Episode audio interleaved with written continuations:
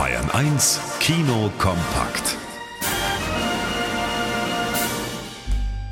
Man denkt ja, man hat schon alles hinter sich mit Kommissar Eberhofer. Hochzeitsfiasko, Hausbauchaos, Hundeverlust. Aber jetzt kommt's wirklich dick für ihn im Rehragout-Rendezvous. Die Oma gibt den Kochlöffel ab. Ich bin ab jetzt in Rente.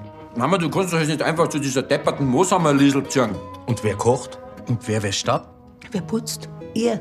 Wir? Da verkommt der Eberhofer-Clan schnell zur Lotter-WG, während die Susi schick aufgebrezelt im Rathaus den Bürgermeister vertreten muss und der Franz mit Kumpel Birkenberger einen vermissten Bauern zu spät findet.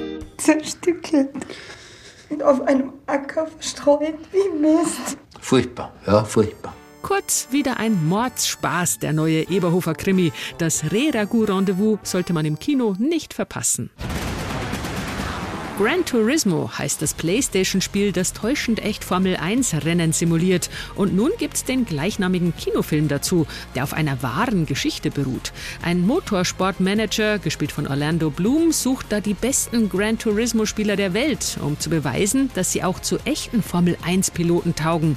Die Fachwelt hält das für eine Schnapsidee. Glaubst du wirklich, dass du einen Jungen, der in seinem Kinderzimmer Games zockt, in eine Rakete setzen kannst, die 320 Sachen fährt? Diese Spieler haben alle mehr Zeit auf der Rennstrecke auf der Uhr als du in deiner gesamten Karriere. Weil er im Rennsimulator der Beste ist, bekommt ein 19-jähriger Nobody die Chance, im echten Rennwagen über den Nürburgring und andere Pisten zu heizen. Und man drückt die Daumen, dass es der arroganten Konkurrenz zeigt.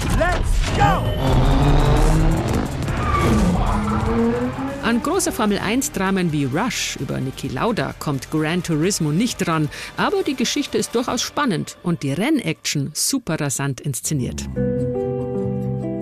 Seit Katzenvideos im Internet der Hit sind, kann man auch als Mann dazu stehen, dass man Stubentiger liebt oder etwa nicht.